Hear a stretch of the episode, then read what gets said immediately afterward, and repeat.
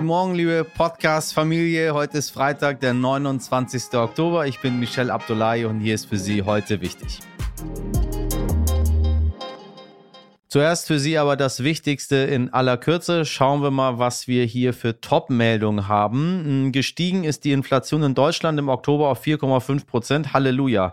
Mehr zu dem Thema finden Sie in unserer gestrigen Ausgabe. Runtergefahren wird für die nächsten zehn Tage das öffentliche Leben in der russischen Hauptstadt Moskau wegen Corona. Schulen und Kindergärten sind geschlossen. ArbeitnehmerInnen werden in einen bezahlten Urlaub geschickt. An nur einem Tag sind mehr als 1100 Menschen gestorben gestorben und rund 40.000 haben sich mit dem Virus infiziert. Nur ein Drittel der Bevölkerung ist geimpft.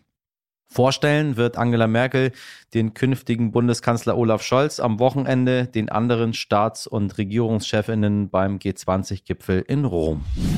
ForscherInnen an der Berliner Charité haben nun herausgefunden, warum manche Menschen schwere Corona-Verläufe haben. Das hat mit einem bestimmten Botenstoff zu tun, der dazu da ist, am Ende einer Infektion die Immunreaktion wieder herunterzufahren. Bei schweren Covid-19-Verläufen wird dieser Botenstoff bereits am Anfang der Infektion ausgeschüttet. Das ist nur ganz kurz und knapp das Ergebnis dieser Studie. Insgesamt rückt die Pandemie nun wieder mehr in unser Blickfeld. Die Zahlen steigen wieder und viele Ärztinnen schlagen Alarm zur aktuellen Lage. Deshalb hat mir Chefarzt Professor Dr. Janssens folgende Einschätzung geschickt. In der Tat beobachten wir in den letzten Wochen eine langsame, aber stetige Zunahme von infizierten Patienten mit Covid-19 auf den Intensivstationen. Diese sind vor allen Dingen in den jüngeren Altersgruppen zwischen 18 und 59 Jahren ungeimpfte Personen. Aber wir beobachten auch zunehmend äh, Personen äh, mit sogenannten Impfdurchbrüchen, das heißt doppelt geimpfte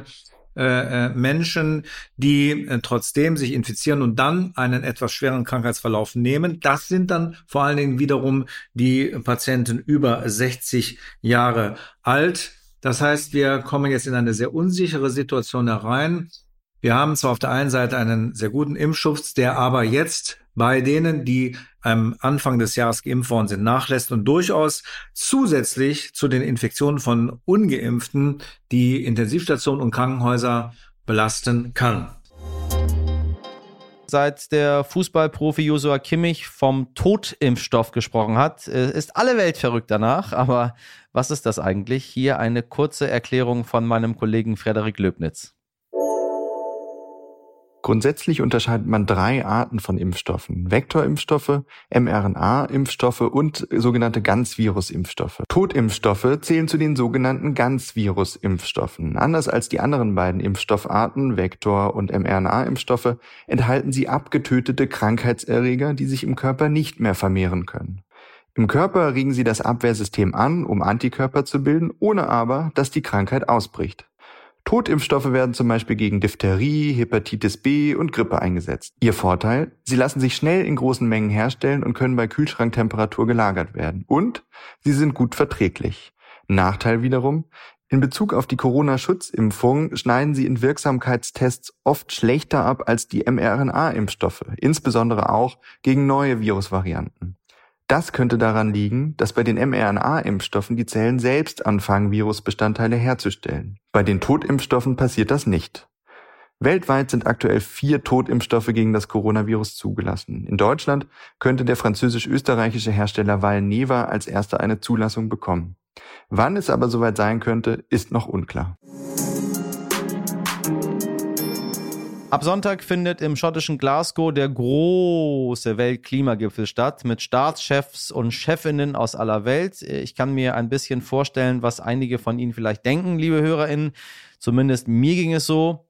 Hm, noch so ein Gipfel? Was bringt das denn? Ich zumindest möchte so langsam, ganz ehrlich, endlich Taten sehen und nicht immer nur Treffen um Treffen.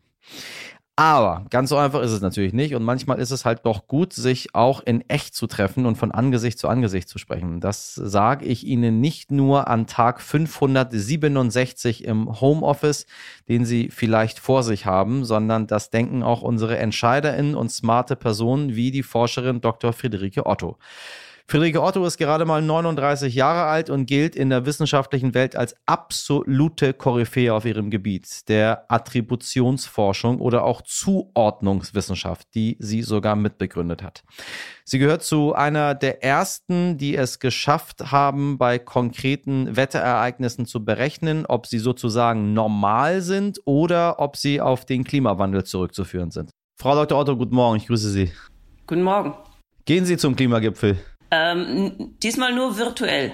Ich habe mich dabei äh, erwischt, wie ich schon, wenn ich das Wort Klimagipfel höre, äh, schon zumache und denke mir, ach, schon wieder ein Klimagipfel, schon wieder treffen sich irgendwelche Leute. Mal gucken, wahrscheinlich wird da nichts bei rauskommen. Der Spiegel hat geschrieben, äh, Klimagipfel in Glasgow, reine Geldverschwendung. Ist das so am Ende des Tages? Warum sind wir so frustriert? Ja, also ich meine, diese Klimagipfel sind natürlich nicht wahnsinnig aufregend. Und, ähm, und gerade jetzt in Glasgow ist ja auch nicht, wie jetzt zum Beispiel in Paris, wo es darum ging, ein neues globales Klimaabkommen ähm, zu schaffen. Wir haben das Abkommen, wir haben das Pariser Abkommen seit 2015. Was jetzt passieren muss, ist eben zu sichern, dass dieses Abkommen auch umgesetzt wird. Und das Schlimmste, was in Glasgow passieren kann, ist, ähm, was würde ich mal sagen, ein, ein Fake Success.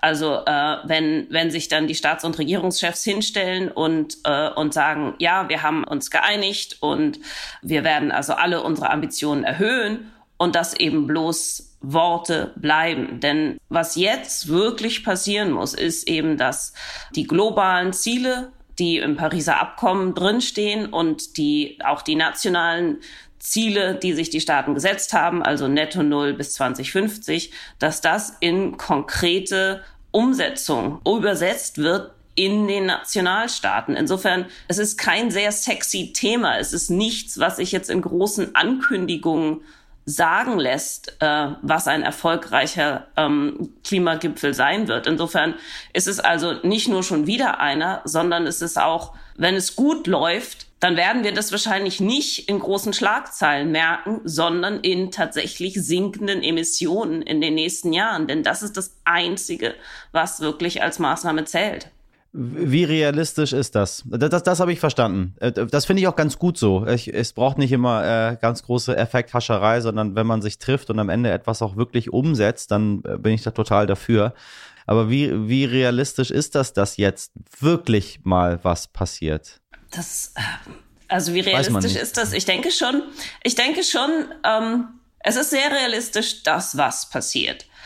Ich meine, dieses Jahr hat nun wirklich jedem ganz, ganz deutlich gezeigt, dass der Klimawandel nichts ist, was irgendwo in der Zukunft irgendwem anders passiert, sondern dass das ein, ein echtes Problem ist, das uns, uns jetzt, heute und hier schon betrifft und vor allem auch Menschenleben und, äh, und Lebensgrundlagen von Menschen und ganz, ganz, ganz, ganz viel Geld kostet. Also dass kein Klimaschutz unglaublich teuer ist, haben wir dieses Jahr deutlich zu spüren gekriegt, sogar eben auch in, ähm, in den reichen Ländern.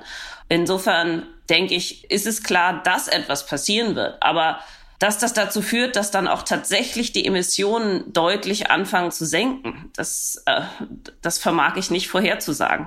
Herzlichen Dank für das Gespräch. Da nicht für. Heute nicht ich. Das war es schon fast für heute, denn ich möchte nicht versäumen, noch zwei Geburtstagskinder zu grüßen. Heute, liebe Podcast-Community, hat das Internet Geburtstag. Jaha, für manche Neuland. Äh, andere waren schon zur Geburt im Jahre 1900. Und was denken Sie? Wann kam das Internet auf die Welt? 69. Ja. Und dann äh, gehen ganz liebe Grüße raus an den BER, der Berliner Flughafen, der wohl aktuell meistgehasste der Welt, wird am Sonntag ein Jahr alt. Naja, wobei, eigentlich wird er gefühlt wieder 100. Also, äh, seitdem dort der Normalbetrieb läuft, wenn man das so nennen kann, na, Sie wissen, Sie wissen, was ich meine. Im Vorfeld äh, gratulieren bringt zwar Unglück, aber ich glaube, das macht den Braten dort auch nicht mehr fett. Zur Not war ich eben schuld, wenn Ihre Koffer verloren gehen. Und bevor Sie am Sonntag den BER feiern, nicht vergessen, Zeitumstellung. Oha, tatsächlich, das wusste ich jetzt selber auch gar nicht. Zeitumstellung. Gut, gut dass ich hier ähm, Meldungen äh, für Sie habe, meine Damen und Herren. Von 3 Uhr wird auf, von 3 wird auf 2. Wir stellen wieder, ja richtig, wir stellen wieder zurück. So, also, 3 wird 2. Merken Sie sich das einfach. So, jetzt ist aber wirklich Schluss für heute.